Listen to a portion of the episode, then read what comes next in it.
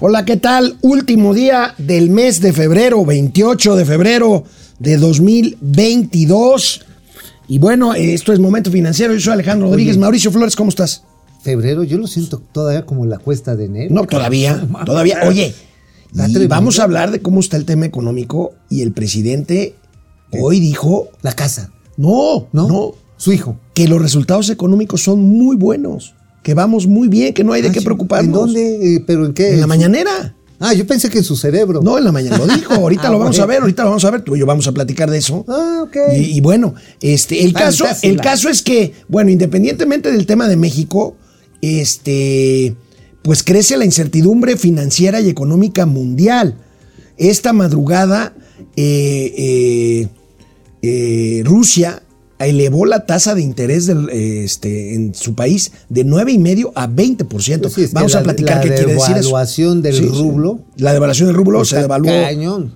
14%, 14%. adicional de otro. ve- O sea, ese rublo ya dio doblones.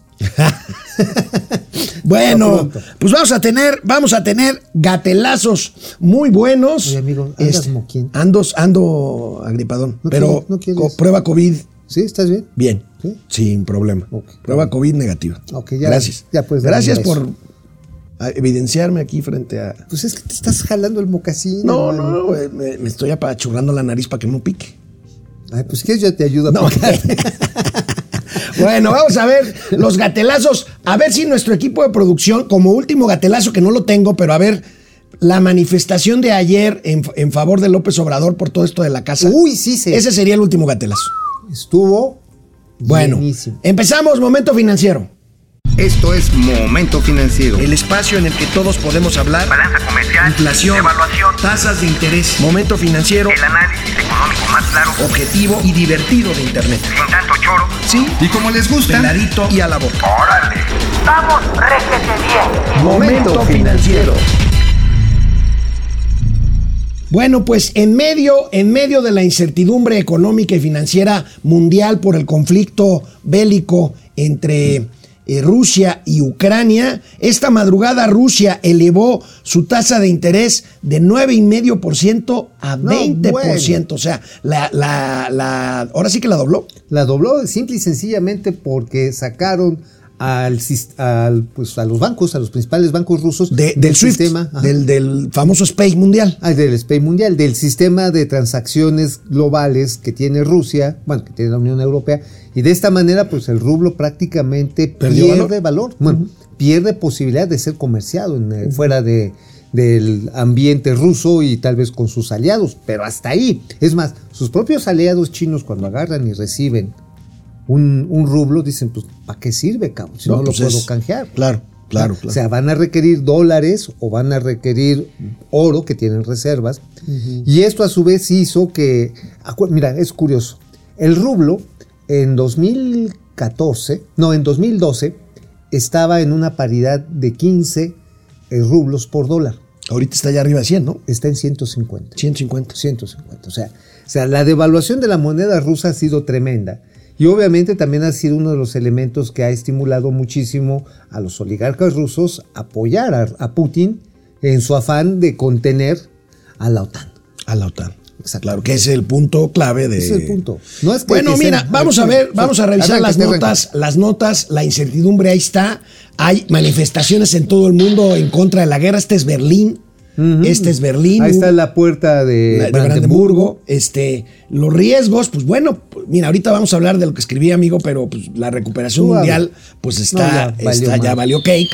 Este, anuncian a leones, a, eh, oleada de sanciones contra Ucrania. Ya les informó Mauricio Flores que sacaron a varios bancos rusos del SWIFT, del sistema de transacciones electrónicas internacionales. Eh, han cancelado ya vuelos de las aerolíneas rusas hasta No, no, to- a pero, todos pero lados. Torruco dice que aquí... Ah, ese es un gatelazo, Sí, buenísimo. no. Oye, buenísimo. no, además, ¿sabes qué? Que lo traigan a Santa Lucía. Un, un Moscú, Santa Lucía. Sí, por cierto, ayer un amigo al que respeto mucho, Carlos Velasco, bueno, el viernes, que escribe en el Excelsior, decía que a una aerolínea árabe estaría pensando en llegar a Santa Lucía. ¿Y para qué o qué? Pues no sé, yo creo que van a ver igual de desértico que allá. Bueno, vamos a ver esta otra Eh, nota panorama, el efecto Putin agudizará la volatilidad en los mercados globales, el mercado de futuros de Wall Street a la baja, eh, la inestabilidad en los mercados por lo del SWIFT, el fondo noruego y BP cancelarán inversiones en Rusia, bolsas en Asia abrieron a la baja el lunes, o Pues sea, mira, hoy, el efecto en fin, Putin es una putiza a la economía global. O sea, es más, las cadenas de suministro otra vez están vueltas locas. Porque mira, níquel, acero, granos, eh, maíz, trigo, que ya habíamos hablado, gas.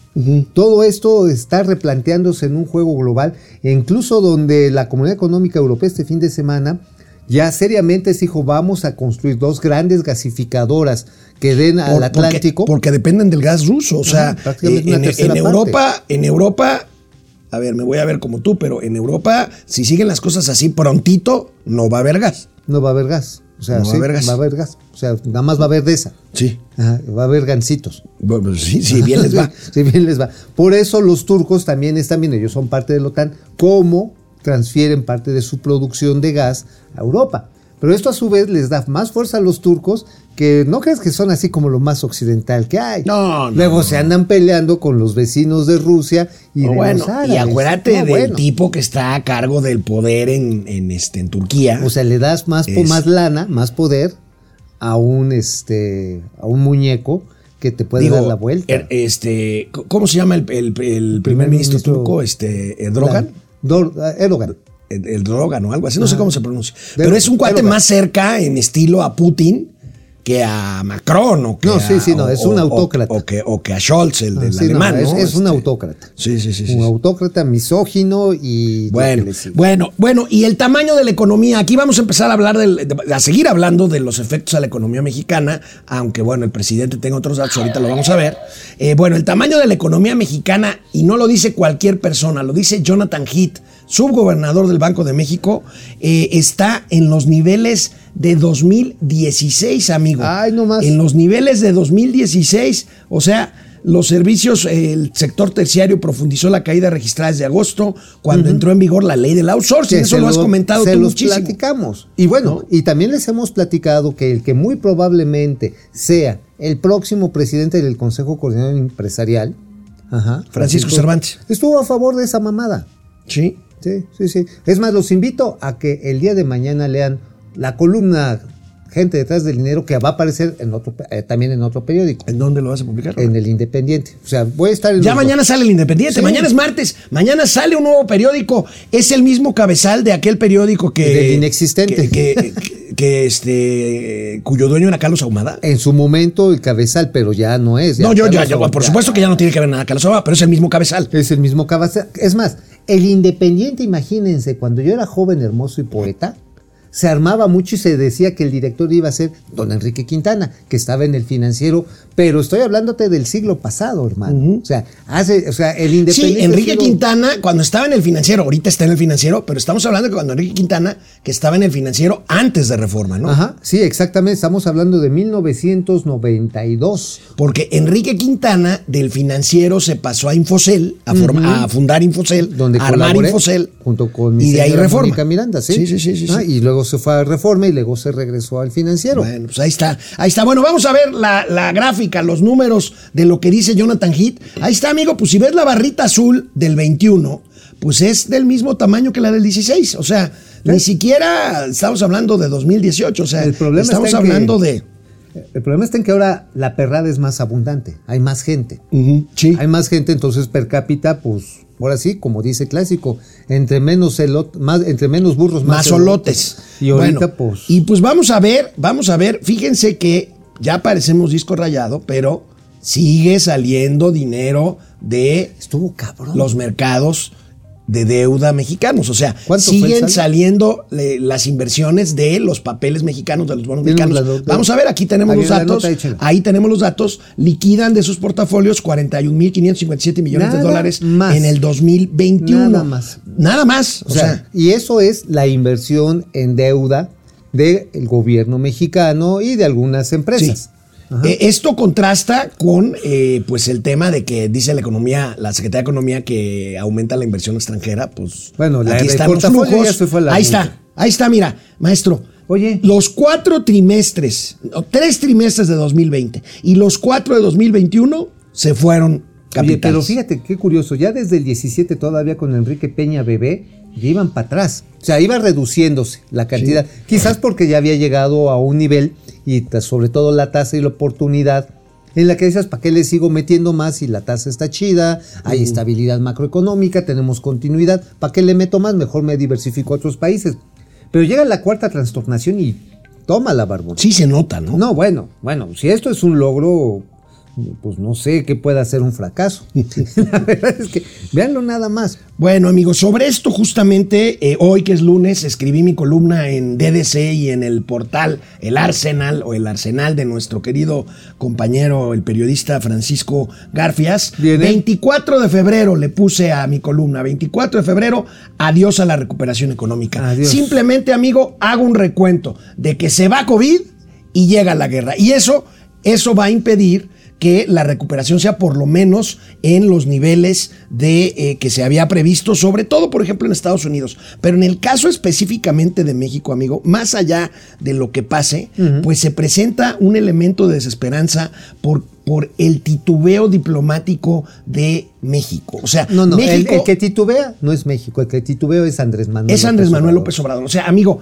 nuestra única oportunidad es al país que tenemos cerca. Y aquí no se valen ya ideologías que si eres pro-yanqui, anti-yanqui. O sea, tenemos un acuerdo comercial con la economía más grande del mundo. El, el acuerdo está vigente. Ajá. Está Es negociado. nuestra única oportunidad para sacar nuestros productos, Pero, pero, Pero los- hay una tibieza, se tardaron en condenar el ataque de Rusia, finalmente lo, lo hicieron. convencieron. pero- A la de a huevo. Pues sí, lo, conven- convenció lo de, de la Fuente y Ebrar probablemente, Ajá. porque yo creo que querían tener más o menos este discurso de sí, sí, sí, condenamos la intervención. eh, La- queremos la paz. la- queremos la paz. Queremos y la paz. libre autodeterminación Sí, de los, pueblos, pueblos. pero no había una, un, un condena. A ver, un- un- una condena. Una condena. Ahora, Una- a mí- un manejo, yo diría, eh, ¿cómo le decimos? Trasnochado de la doctrina Estrada.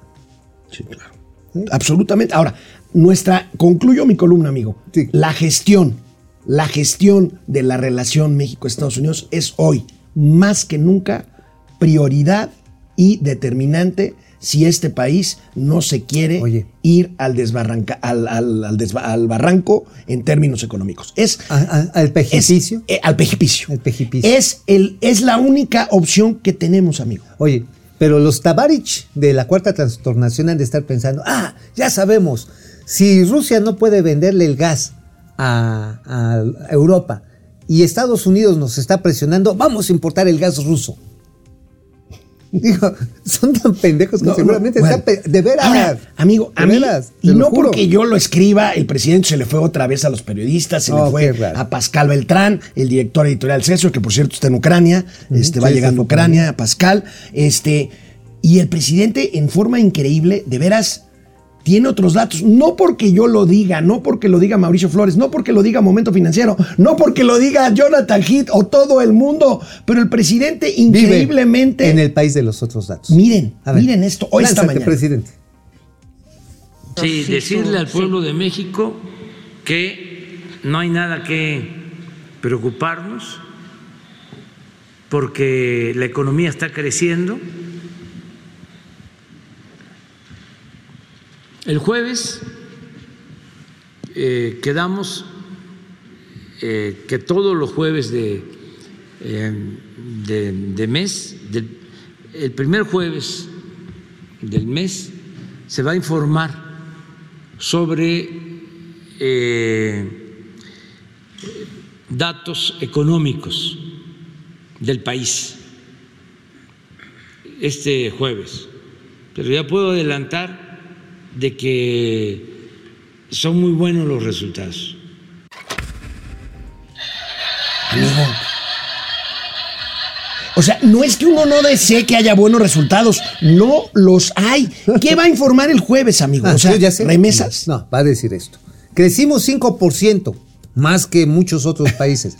Güey, si nos caímos nueve pisos, dices que ya levantamos cinco, pues nos faltan cuatro para salir. y eso. tú crees que se vaya a ir por ahí? Por supuesto. A ver, el presidente cree que todos, bueno, sí hay muchos que son pendejos, pero cree que todos somos pendejos. Entonces va a decirse por ahí, va a decir, eh, seguimos distribuyendo apoyos a las familias. No va a decir que la inflación, no va a decir, bueno, sí, pero poquito.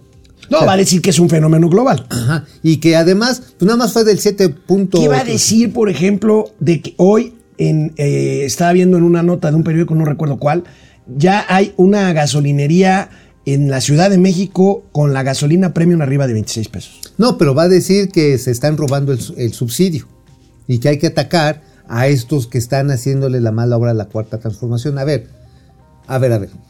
¿Por qué el ataque, por ejemplo, a FEMSA? ¿Por qué el ataque a Walmart con lo de las tarifas eléctricas? Porque generan su propia electricidad. No, hay algo más sabioso atrás. A ver. ¿Por qué también se le van a los Soriana, a los Chairos al- y los Chairos también? Digo, los Chairos, Chairos militantes. ¿Por qué? A ver, porque los precios de primera necesidad están subiendo. No por la energía que estas cadenas generan a sí mismas y les daba un producto más barato, ¿no? De la energía. Pero si sube, por ejemplo, el pan bimbo, si sube, no sé, los yogurts, tú que sacas las cuentas bien, las papitas fritas, todo eso, todo eso está subiendo. El filet, todo, todo está subiendo. El pollo, los huevos también. Ya los tenemos aquí, compadre, con eso de la pinche inflación. Bueno, imagínate, ¿a quién le vas a echar la culpa? Pues a los, a, a los empresarios del retail. Exacto. Es para allá.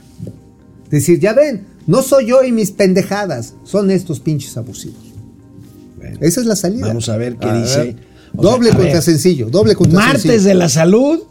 A ver si hay un gatelazo, seguramente lo va a haber. Miércoles de quienes quieren las mentiras, la vilchismosa. Ajá. Y jueves de. ¿Qué- ¿A quién irá a llevar? ¿A quién irá a llevar? ¿Al señor Bottom, al subsecretario Bottom? Pues no sé, depende de. O- O, y o- el o don Ro- aparecerá el secretario. ¿Se irá a animar don Rogelio Ramírez de la O a hacer el tongo? Pues no sé. Irá a ponerse su faldita de bastonera, sus pompones y mira, vengo. ¿Será? Vamos. ¿Ya tenemos comentarios o todavía no? A ver, Vamos, de una vez. Pues, ¿cómo ves, amigo? Yo sigo de veras. Vaya, ¿Qué? a lo mejor hay quien me diga, oye, nunca has sido diferente. Pues, ¿de qué te, de, Pues de- de qué te ¿de impresionas? de qué no, pues Que- por eso hago apuestas de doble contra sencillo. Ya lo sabían, ya lo sabíamos. Y tengo todos, había algunos amigos empresarios que dicen, es que yo pensé que no iba a ser así. Ah, pues qué pendejo eres. Y se les echas, qué pendejo eres. Bueno, Luis Carreori, o, que- o Ca- Luis Carreón, perdón, amigos, fifís y aspiracionistas. Hola. ¿Cómo están? Buenos días. JB de Balín, Val- Valenti- Va- Vale- Valetín. Valetine. Valentín. Que López Obrador y Marcelo Ebrard se dejen de hacer endejos. Que le den asilo político a los refugiados ucranianos. Nada más salvan a los mexicanos y a los ucranianos que quieren salvar sus vidas. Bueno, y es un buen punto. Este. Pues sí, verdad. Ahora, los ucranianos pues están refugiándose en Polonia, en Rumania. en. España tiene una, una política De recepción de de recepción refugiados. ucraniana. Ya la alcaldesa de Madrid dijo que cada ucraniano es madrileño. Oye, escenas muy conmovedoras. Un jugador ucraniano que entró del equipo Benfica de Portugal, que entró de cambio, entró a jugar. Y este, y todo el estadio, aplausos y banderas de Ucrania. Y el jugador se echó a llorar ahí, muy, muy, muy emotivo. Bueno, también lo que vimos y dramático este fin de semana en The Guardian, una señora que sale a enfrentar a los soldados rusos, a gritarles asesinos y agarra un puñado de semillas de vid, se los pone en la bolsa y dice, para cuando me maten, de mi cuerpo germinen árboles. Mira. O sea, dramático. O sea, Dramático. ya los civiles están haciendo la defensa junto con su ejército. Bueno, este, Alemus, acá en Chile, considerando el tipo de cambio, ya estamos pagando hasta 26 pesos el litro de gasolina. Madre. Pues ya está, ya está en esos niveles. También aquí. O Este- sea, mira, México para Chile, Chile para los mexicanos. No seas, Sí, no seas, Güey, está no seas. la gasolina. Bueno, este, ¿Quién más, quién más, Genaro quién Eric, la guerra le cayó como anillo al dedo. Claro. Gustavo Velasco, su mirada va al punto de las mentiras cada que habla. Uh. Red Wolf, la economía está creciendo de forma negativa, pero creciendo. Es que si te- ya, ya te enseñamos. Está vez. creciendo de forma negativa, pero creciendo. Agarre bien la gráfica, señor presidente. Este, Aleluya Lecky, al firmar el proyecto de Estados Unidos contra Rusia en el Consejo de Seguridad, eres aliado de Estados Unidos. Ahora son chairos pro yanquis. Curiosamente. Pues tú ya lo habías dicho, Sí, son. A ver, pero hay una parte de los tabarchis de la 4T que a huevos quieren mantener la narrativa anti-yankee. Sí. Sí, sí, sí. Aurora Jarillo Ibarra, hola, excelente inicio de Hola, semana. ¿cómo estás? Luis Carreón, hola. Bueno, ya, ya lo habíamos este, eh, hablado. A ver, dice también Alemus, la mañanera es solo una copia barata de Sábados Gigantes. La carabina de Ambrosio ventaneando en familia con Chabelo y Chespirito. Luis Anaya, buenos días, aquí presente, atenta a su excelente programa. Gracias, gracias, Luisa. gracias. Carlos Arci- Archila, buenos días, saludos desde Tapachula, Chiapas. Tapachula, ay, qué bonito. Se come muy bien ahí a- a la orilla del río. Oye, por cierto, el Walmart todavía hasta el 2018 que tuvo más ventas en todo México es el de Tapachula. El de Sam's, Tapachula. El de Sam's, perdón, Sam's. El Sams. ¿Sí? Sams de, el Sam's. De Tapachula. Sí, sí, sí, por la cantidad de centroamericanos, de guatemaltecos Que se cruzan a comprar. Ajá, exactamente. Llegan hasta en camión. Dulce Ojeda Castro, totalmente de acuerdo con lo que dice el señor Mauricio. Piensan que los mexicanos somos pendejos.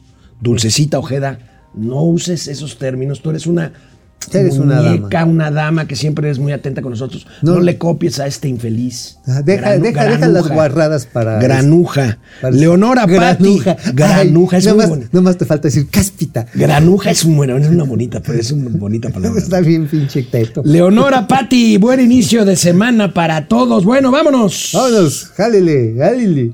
A ver, amigo, este fin de semana se presentaron los resultados financieros Fi- Financieros. de Comisión Federal de Electricidad. Sí. Simplemente No son malísimos. A ver, vamos a ver. Malos de lo que vamos a ver primero lo que dice la prensa inmunda. Perra asquerosa. Eleva pérdidas durante el año pasado, pierde la Comisión Federal de Electricidad 95 mil millones 300, de pesos. no, 95 mil 371 Ok, millones de pesos. Ok, bueno. A ver, ¿qué otro dato hay? Incremento del 11%, 10.9%. Y, por ejemplo, ¿cuánto ascendió los montos de las transferencias realizadas por el gobierno a la CFE? 70 mil. Para que no valiera Berta las calmadas. Y todavía dicen que tiene margen para poder hacerse cargo de todo el tinglado. No, bueno, acuérdate que la semana pasada oportunamente diste a conocer esta información de los 5.200 millones de dólares que se le van a meter a dos plantas de ciclo combinado que se van a comprar a sobreprecio a Siemens, Y que fueron asignadas directamente Ajá. a Siemens y a Mitsubishi. ¿no? Mitsubishi. Entonces, Y a Mitsubishi. Bueno, esta es la parte de la prensa inmunda. ¿Por qué? Porque analicemos el tuit de Manuel Bartes de la Comisión Nacional ver, de Electricidad y su comunicado. Mira, pese a los intentos de desaparecerla, la CFE sigue siendo poderosa. poderosa. La empresa que brinda servicio a 46 millones de usuarios reporta ingresos por 565.687 millones de pesos, un incremento de 12,5% respecto al cierre de 2020. oye, y Bar- bueno, Manuel Barney, a ver, ¿por qué dices eso, Manuel Barney?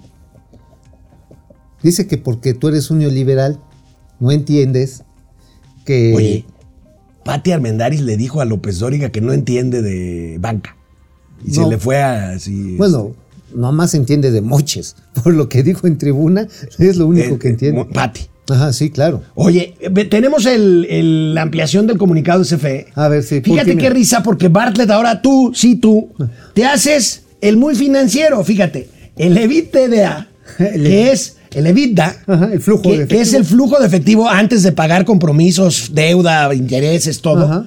Se ubicó en 40 mil, así es evidenciada, evidencia la solidez y rentabilidad operativa de la CFE. A ver, a ver, ¿Y cuánto el EBITDA queda? solamente se usa para análisis financiero. El EBITDA no se presume, No se y mucho menos cuando hay pérdidas de tal tamaño. Bueno, si fuera cierto, Manuel Barney, que además, porque aumentaron las ventas 12%, se debe a que aumentaste las pinches, las pinches tarifas de electricidad. Te va a morder. hijo de la chingada, espérate, ah, espérate, hijo de la.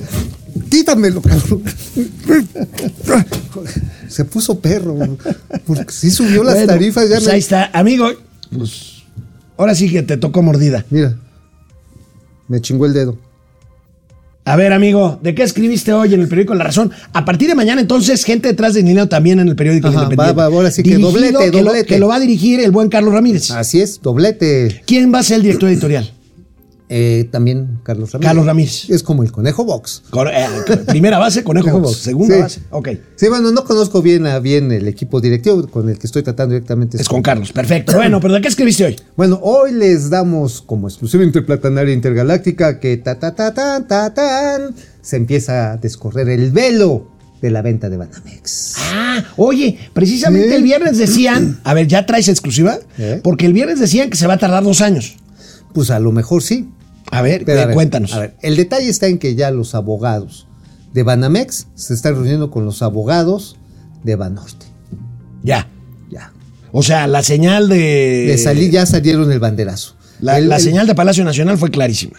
Quiero que sea mexicano. que sea mexicano, que no pague, que no tenga deudos con el SAT, o más bien que el SAT ya le haya perdonado eh, la presión. Ya ves que a Grupo Salinas lo trae, lo trae al Asoleado. asoleado, aunque ya obtuvo un amparo en contra de estos cobros que son inconstitucionales, de acuerdo a, a los abogados de Grupo Salinas.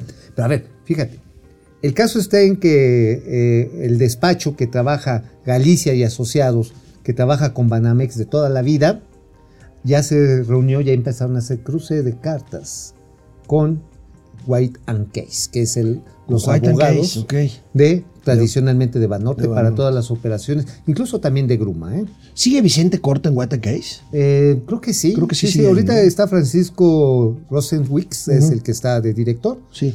Pero bueno, ya están intercambiando, ya es como, a ver, vamos a empezar a definir qué se va a vender. Porque obviamente para un banco como Banorte no tiene sentido comprar la Fore de, este, de Banamex. No, no, no, no. Es más, no, no porque problema, la Fore, la Fore que tiene Banorte en sociedad con el IMSS es una Fore de- muy Sí, grande. claro, de hecho, en activos es la más grande. Se podrían meter en broncas de competencia. De concentración. Sí, Y lo que damos ahí son tres escenarios de por qué salió así la venta de Banamex. Así, ah, ah, miren, sí lo vamos a vender. Uno, es que ya había un comprador y no se lo aceptaron en Palacio Nacional. ¿Quién? ¿Se los digo? Sí. ¿Se los suelto o no se los suelto? Venga, venga, hombre. A BBV.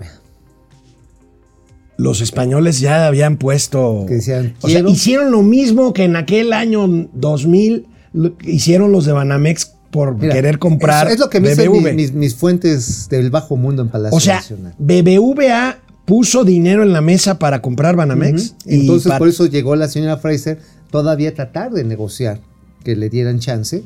Dijeron- Órale. Dijeron, nanay. Porque en- acuérdate, en aquel entonces BBVA Bancomer acababa de pagar un adeudo fiscal de cerca de 9 mil millones de pesos aquí en México. Ahora, podríamos decir, que no te quiero comprometer, pero sí te comprometo. A ver, comprométeme. A ver. Dame un beso. Sí, no, te ca- Este, a ver. ¿Quieres decir que una oferta de BBVA español fue vetada por Palacio Nacional? Hasta donde tengo entendido, no fue aceptada. Sí. O sea, Fue no. vetada. Sí. A ustedes no. Pues no, pues los españoles. Estás diciendo, estás viendo que van a pausar las relaciones con España, Hispanofobia. hispanofobia Ajá, de y- Palacio Nacional. Exactamente. Y entonces, a raíz de lo que me estás contando, aceleraron eh, lo que será eventualmente un due diligence Ajá, y con entonces- Banorte. Exactamente, pero el otro que podría estar en la jugada, pero también la hispanofobia juega en contra de ellos, Santander. es Santander. En términos de estructura de mercado, eso no lo escribimos, pero se lo platicamos, después se lo vamos a detallar en otra columna, es como son modelos de negocios similares, aunque también muchas diferencias, Banorte, BB, este, el, el Banamex y Santander. Entonces, también esto tiene, y es una implicación que tiene para la venta, las sucursales. Tú vas a una plaza comercial y a huevo te encuentras Santander, Banamex y Banorte. Ujú. Ajá. ¿Qué va a pasar en el caso de una consolidación? Haces Te- una sucursal te- grandota, Tendrían que consolidar, claro. consolidar, o caminas hacia los servicios digitales. Lo aceleras. O sea, eso también está en la balanza y es por eso que ya los despachos están empezando a cruzar los convenios para informarse a detalle. Lo que sí les puedo asegurar es que Banorte va firme para la compra. Ahora, si va Banorte, no, el paquete de Banamex no incluye la Fore Banamex.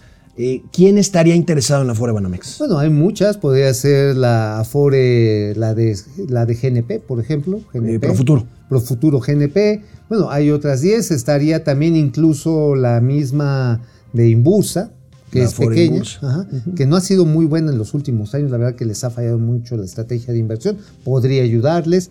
Está también la de Sura, Sura. que es una buena, una buena, muy Afore. buena Afore. Esto podría componerse, pero a ver, no sería como que en pedacitos, no serían rebanaditas como a ti te gusta el plátano macho, sino, sino sería en trozos más o menos grandes. Con Trocisco, como a ti En te... trocicos por de, de mi Bueno, vamos a ver. Bueno, pues vaya, vaya nota que nos trae Mauricio Flores. Se puso a trabajar este fin de semana el señor Flores Arellano Qué bueno, te felicito, amigo. Buena estaba, nada columna. más estaba sacando el- la bueno, del ombligo. veamos quién será el nuevo presidente de la Cámara Nacional de la Industria de la Transformación ¡Tatán! en sustitución ¿Quién de? Enoch Castellanos, nuestro amigo Enoch Castellanos. Ahí está. José Antonio Centeno, que ya va a presidir, es director general de Biomédica Mexicana, empresa dedicada a la producción de dispositivos médicos. Ajá, 20 años de participación en la Cámara de la Rama del sector sanitario. Y bueno, su proyecto tiene seis ejes. ¿Lo ves? Redes de valor, competitividad, liderazgo y representatividad, innovación, bienestar social y desarrollo regional. Bueno, esto será, este será también en marzo, igual que pasado mañana, pues pasado mañana ya, ya se está despidiendo Carlos Salazar Sí, de ya. los medios, ya pasado mañana tomará posesión seguramente Francisco Cervantes. Es muy probable, digo, hablé con Bosco de la Vega, que es el contrincante por parte de los empresarios empresarios, y te voy a decir por qué sí es, un es empresario empresario, porque resulta que tiene seguros dos votos, el del Consejo Nacional Agropecuario y de Coparmex. Pero me chismean que todos los demás se pusieron de tapetito, de tejeringo. Pero que vetaron a Bosco este, algunos regios, ¿no? Sí, los regios no lo quieren, ¿por qué? Porque quieren seguir, quieren seguir llevando un publirelacionista. A ver, hermano, Ve, abre en Google, así sencillamente, y busca Francisco Cervantes. Van a ser director del Grupo Minero Cervantes. Te pones a buscar Grupo Minero Cervantes, no encuentras ni madres. Le hablé a mis amigos que están en el sector minero, oye, dijeron, pues quién sabe quién es ese güey, no lo hemos visto por aquí. Luego, dirige una empresa que, este, que sí existe, está en Texcoco y vende en tinacos. Ajá. Creo que se llama de, de la marca Econoplast, in- infraestructura de plomería, etcétera, etcétera. Y tiene otra que se llama este, Ecoplast, que nada más no figura en ningún lado, bueno, no tiene ni página de internet. Bueno, no tiene empresa. Pues bueno, tiene una ferretería. Y no tengo nada en contra de los No, ferreteros. Es un- una pequeña empresa, una pyme. ¿Cuál es el problema? Porque entonces debía haber competido por la Canacintra y no por el CC, güey. Bueno, pues ahí está, el CC también Según él hace también, también dobla, también dobla Ahora, metales. este, yo vi versiones, leí versiones hoy en la mañana de que Bosco se habría acercado a Francisco Cervantes para ponerse de acuerdo, negociar y, y ir el miércoles con, un, con, un, con una unidad, ¿no? Este, Mira, habría que eso es lo bueno de Bosco. Bosco no va a romper. Aunque esto pudiera ser muy tentador para algunos que quieren echarse así frente al gobierno, creo que es correcto que el Consejo Coordinador Empresarial mantenga cerradas las filas, pero que sí tenga una postura firme. Si Bosco de la Vega lo ponen en alguna vicepresidencia en la que pueda estar presionando y que no deje al suavecito Cervantes seguir poniéndose de tapetito, sería correcto. Ok, está bien. Ya, ahí está. Bueno, vamos con comentarios para regresar con los gatelazos de hoy que están muy buenos. Leonor, Leonora Patti Jr., Hola, buen Leon. inicio de semana. Gracias. Proce Server, Chica Pérez, abrazo y buen inicio de semana. Abrazo. Saludos desde Greenwich, Londres. Greenwich, Cheers. Londres. Carlos Antoyo, as- ahí están las masacres. Jejeje. Oye, Híjole, sí. hoy hubo. Y el presidente negándola, hijo. O sea. Esperando que no sea cierto. Señor presidente, fue un vecino, no fue un de sus rivales políticos, no fue Felipe Calderón, no fue Anaya, fue un vecino de este poblado en, en Michoacán que grabó el instante terrible de un fusilamiento en masa. 17. 17. Sí, es que no han Ahora, encontrado no, los... no, se llevaron los cadáveres, los malos. Pues sí, dice, no los encontraron. Señor, entonces no Pues no, pasó. no pasó. Oye, ¿habría actuado así el presidente cuando era opositor? No, bueno, no, ahorita estaría. Mi renuncia, Anaya, eres un traidor, fue crimen de Estado. Es- fue, el Estado, fue el Estado. Y Epigmenio Ibarra pasando lista De 17. 17 ya serían entonces 60 la lista de los La, la 60. lista de los 60, bueno. Edgar Chávez, ¿en qué otros noticieros están? Saludos desde Nuevo, desde Nuevo Laredo. Amigo, amigo, tú, ¿en cuál estás? Nosotros, bueno, nosotros, este, eh, Mauricio está en la billetera de Televisión Azteca, un servidor está en pesos y contrapesos de Mundo Ejecutivo TV. Así y tú es. también estás con este. Yuridia Sierra, Con Yuridia Sierra en Sierra. Imagen Radio y también con este. Jaime Núñez, en Jaime Fórmula Núñez. de los sábados. Pues ahí está, ahí, estamos. Eh, Alelo Aleki, esperen los servicios digitales puedan desaparecer, hay una guerra y China puede intervenir y entonces le caerá toda la tecnología que conocemos. Uf. Fíjate que eh, se está moviendo muy cañón el, el escenario geopolítico. Como como bien apunta nuestro amigo, ¿quién es? Es Alelu Aleki. Alelu Aleki. Ahora, tiene razón, la guerra no nada más es armada y económica, también ya es cibernética. cibernética. ¿eh? Y ojo con los chinos, ¿eh? Está, están jugando sus piezas con mucha destreza. Javier de Collantes, hora viruta capulina. De, de Alelu Aleki, al imponer tanta sanción a Rusia significa que el mundo no le teme. Pues este, Pues- pues, es más bien como vamos a tratarlos de contener. Lo que pasa es que Alelu, nadie quiere una guerra generalizada en No, Europa. no, ¿eh? bueno, a ver. Nadie. Una guerra generalizada es apretar el botón rojo y ya valió verga. Todo. Chi- Chica Pérez Tinaco, la senadora Citlalita. Bueno, tenemos un gatelazo de la, de la senadora, con todo respeto, porque todo el mundo está diciendo no le falten al respeto. Bueno, e- ella era bastante irrespetuosa. Pero bueno, Bueno. es, es un. Pues es un- una anécdota. Si yo me tropiezo y me graban, Sí, pues ya. pues es un gatelazo. ¿no? Sí, di- digo, quizás no duele tanto el chingadazo, sino las risas. Juan Carlos Maldonado García, recuerdan a Teléfonos de México, era una tortura obtener una línea. Puta, sí. Perseguir- ¿Se acuerdan cuando perseguíamos al carrito de té? Sí, de- pa' que te- pa' que te pusieran una línea? No, y también las colas que tenías que hacer desde madrugada para registrarte. Mira, yo estoy de acuerdo con Juan Carlos Mendoza. Cuando se acabó ese monopolio estatal, o sea, monopolio, monopolio estatal. público, el mercado mostró su grandeza, moraleja, no al monopolio de CFE, no a la Totalmente de acuerdo. Totalmente. Dulce Ojeda, el gobierno de la 4T vive un mundo alterno. Bueno, gracias a todos, muchos conectados. Aquí seguimos. Vamos con los gatelazos. ¿Ya del tan lunes. rápido? Ya, ¿Ya? de ¿En una vez. Pues va. Bueno, amigo, yo no sé. Te dije que la diputada Patricia Almendares me bloqueó en Twitter, ¿verdad? Ah, sí, sí, que ya le temblaron. Yo no sé corvas. si es limitada o verdaderamente cínica. Recordemos, recordemos lo que dijo en la tribuna la semana pasada, nada más para ponerlo en contexto. A ver, Pati, suéltate. Como eras el gran reestructurador de reestructuradores, pues el pago era en efectivo, mis comisiones eran en efectivo, llenaba yo mis cajones y los mandaba yo a Suiza. Eh, y además de eso, en el peor de los casos, era, si me das a mí tu reestructura, te va tu moche. Entonces era, en el mejor de los casos, si hay una persona decente, pues me, te cobraba yo mis honorarios inmensos, porque solo yo sabía reestructurar y porque además me, me mandaba el presidente en turno. Eh, y en el peor de los casos, te volvía yo un corrupto presidente porque corrompimos a los presidentes. Que esa fue también otro pedacito, ¿no?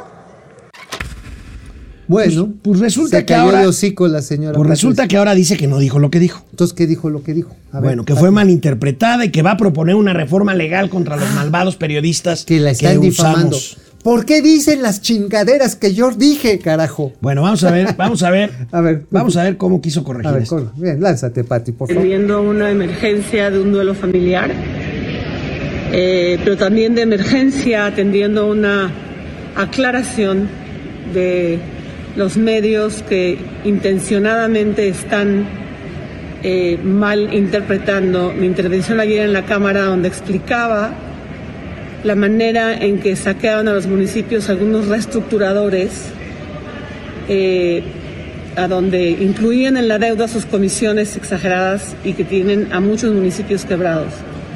Utilicé en primera persona eh, la manera en que lo hacían para ejemplificar de una manera didáctica las cosas y están malinterpretando donde dicen que yo estoy confesando actos de corrupción. A esos medios y a esas personas les digo que vayan adelante con toda la tranquilidad a hacer las denuncias correspondientes si es que verdaderamente creen que eso fue lo que sucedió el día de ayer. Y es más, corrijo, esos actos están auditados en una debacle de todas estas deudas a donde los municipios están sobreendeudados y que tendremos que ver cómo los apoyamos. Y están auditados en una debacle que va desde el periodo, no nada más salinista, cedillista, sino salinista hasta el periodo de Peña Nieto. Lo aclaro y me hago responsable. Pero dilo sin llorar, Pati. Dilo sin llorar porque me enterneces, Pati. No, no. Oye, Yo le concedo que pudo haber efectivamente usado la primera persona un poco irónicamente o como dice ella didácticamente. Lo que no entiende la diputada Armendaris es que es una diputada que está usando una de las tribunas más importantes de la nación Ajá. y que tiene que pensar dos veces antes de lo que dice y como lo dice con un carajo. Así Uy, de simple. A ver, la señora sí está limitadita. Ahora, si ella tenía conocimiento de eso, ¿por qué no fue y chingada madre denunció? Pues sí. Así de además, ver, además, A ver, a ver, sí, a ver. Era- No fuiste tú, vamos a considerar que no fuiste tú, Pati. ¿por qué no denunció? ¿Por qué no denunciaste? Igual que. Tenía- te- la obligación. Igual que el ministro Saldívar. Sí, sí, sí. Si lo estaban obligando a ocultar el, eh, el terrible caso de, de, los niños, de los niños del ABC. AB del ABC. Ajá. Entonces estuvo ocultando realmente un crimen. Entonces, no se haga pato. Bueno, recordemos nada más, o sea, para, Ah, oye, oye. para oye, muestra otro botón. otra de Pati. Salió a decir, ah, con la reforma eléctrica, en Chiapas podremos utilizar la fuerza del agua de las, de las presas para generar electricidad. Pati, neta, si usted está bien tontita. Chiapas, Tabasco, Yucatán, están pasando por el peor estiaje de los últimos 10 años. No hay agua. Se llama, si usted no está enterada, cambio climático. Bueno, recordemos el estilo de la diputada Patricia Armendáriz, que en una entrevista hace algún tiempo con Fernando del Collado, este extraordinario periodista que hace entrevistas muy buenas a un estilo muy particular, le dijo Patricia Armendáriz a Fernando del Collado. A ver, viene. están desgastadas. No, de ninguna manera. Las mañaneras son una repetición de una doctrina. Escuché bien, doctrina, dice. No dije doctrina. ¿No? No, para nada. Las mañaneras son una repetición de una doctrina, una doctrina, una doctrina, una doctrina, una doctrina. Las mañaneras están desgastadas. No, de ninguna manera. Las mañaneras son una repetición de una doctrina. Escuché bien, doctrina, dice. No dije doctrina. ¿No? No, para nada. Las mañaneras son una repetición de una doctrina, una doctrina, una doctrina, una doctrina. No, no, no, no, no, no. no. Pati, Pati, a ver. Antes de abrir la que come maíz, conecta la lengua con el cerebro. Bueno, oye, este, revisemos a otro de los apologistas aplaudidores de la 4T. Ve nada más A ver, lo que dijo Epigmenio Ibarra. a ver, ¿qué dijo Epidemia? Mira. A ver, bien. Lánzate, Pi.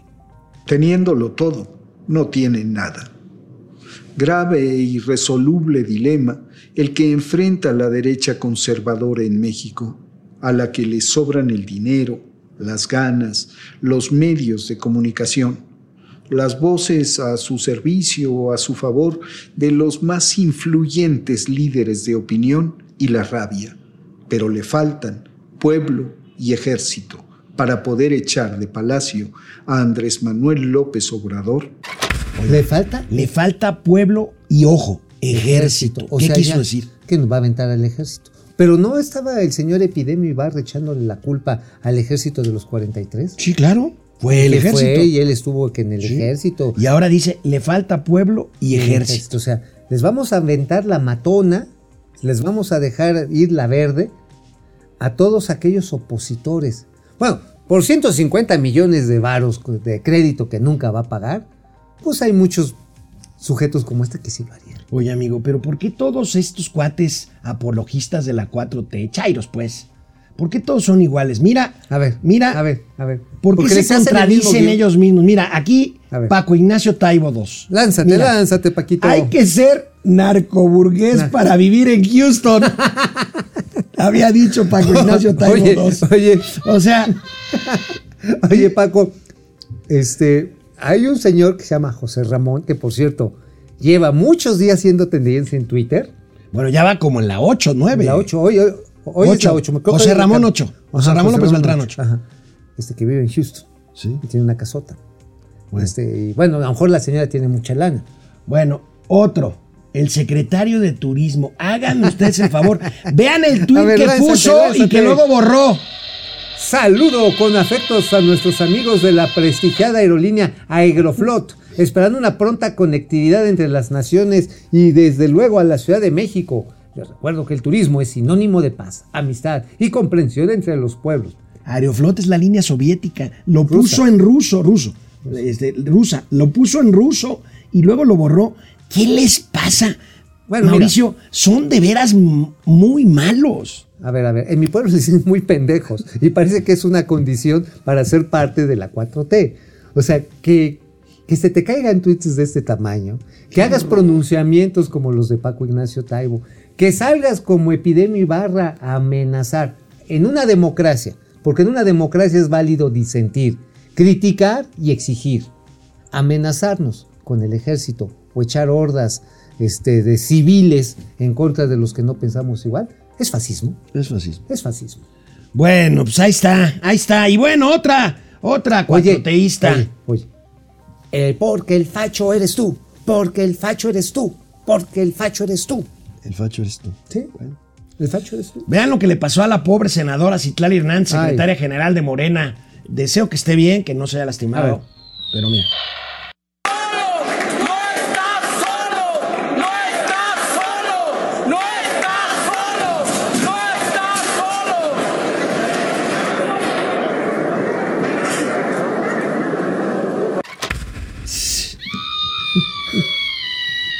Oye, mira, caerse no es el problema. No. La- el problema es la vergüenza. Dices, madre. Qué pena, Oye, qué pena. Digo, pusieron- yo, yo deseo que no sea lastimado. Pusieron mal la tarima.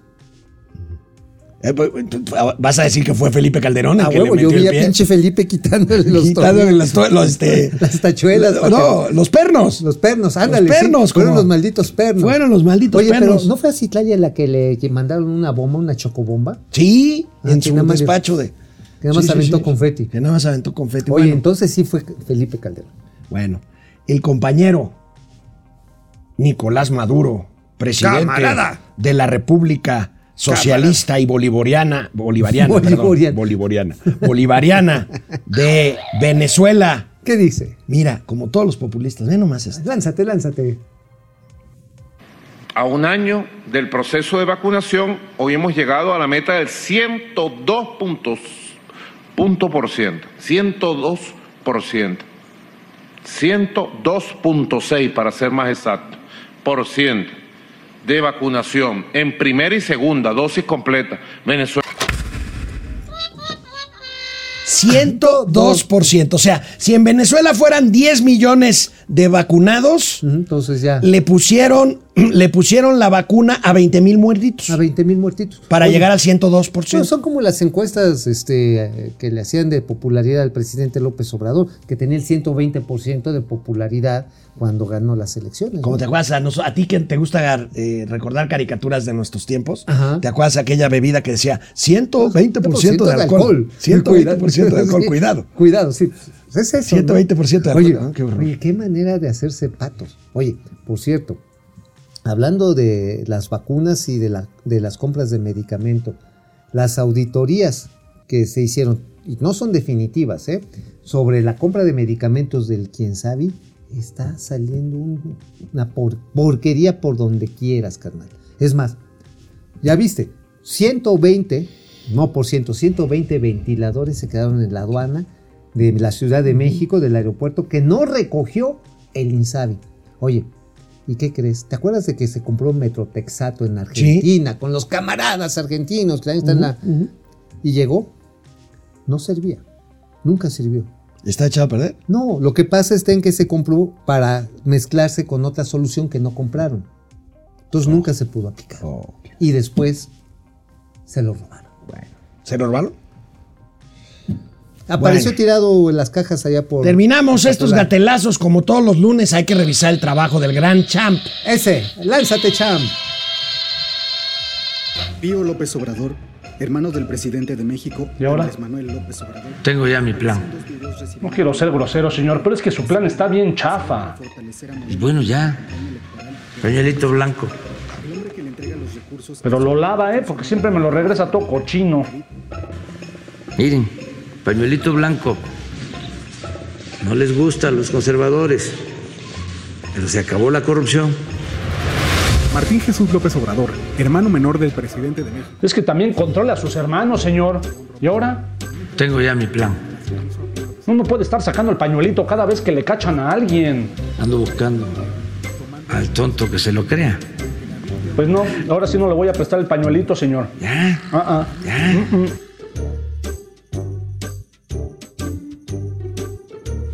No hay corrupción. aunque les dé coraje a los conservas. Esta es una de las casonas en las que ha vivido José Ramón López Beltrán, hijo del presidente López Obrador, mientras su papá pregona un discurso de austeridad. Uy, se me hace que ahora sí va a tener que dar la cara, señor. Y olvídese del pañuelito blanco porque ahora sí se lo voy a esconder, ¿eh? Es la casa de la esquina. Ay, la casita tiene cine.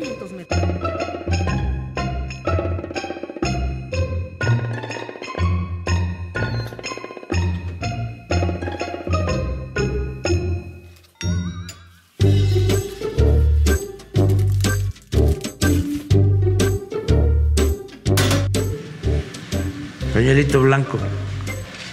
No hay corrupción. Ah, señor. Ah, qué bueno es esto. Bravo, bravo, Champs, la verdad. Bueno, este. Los viernes no serían lo mismo. No, no, sin el champ. Bueno, este. Nos vemos mañana, amigo.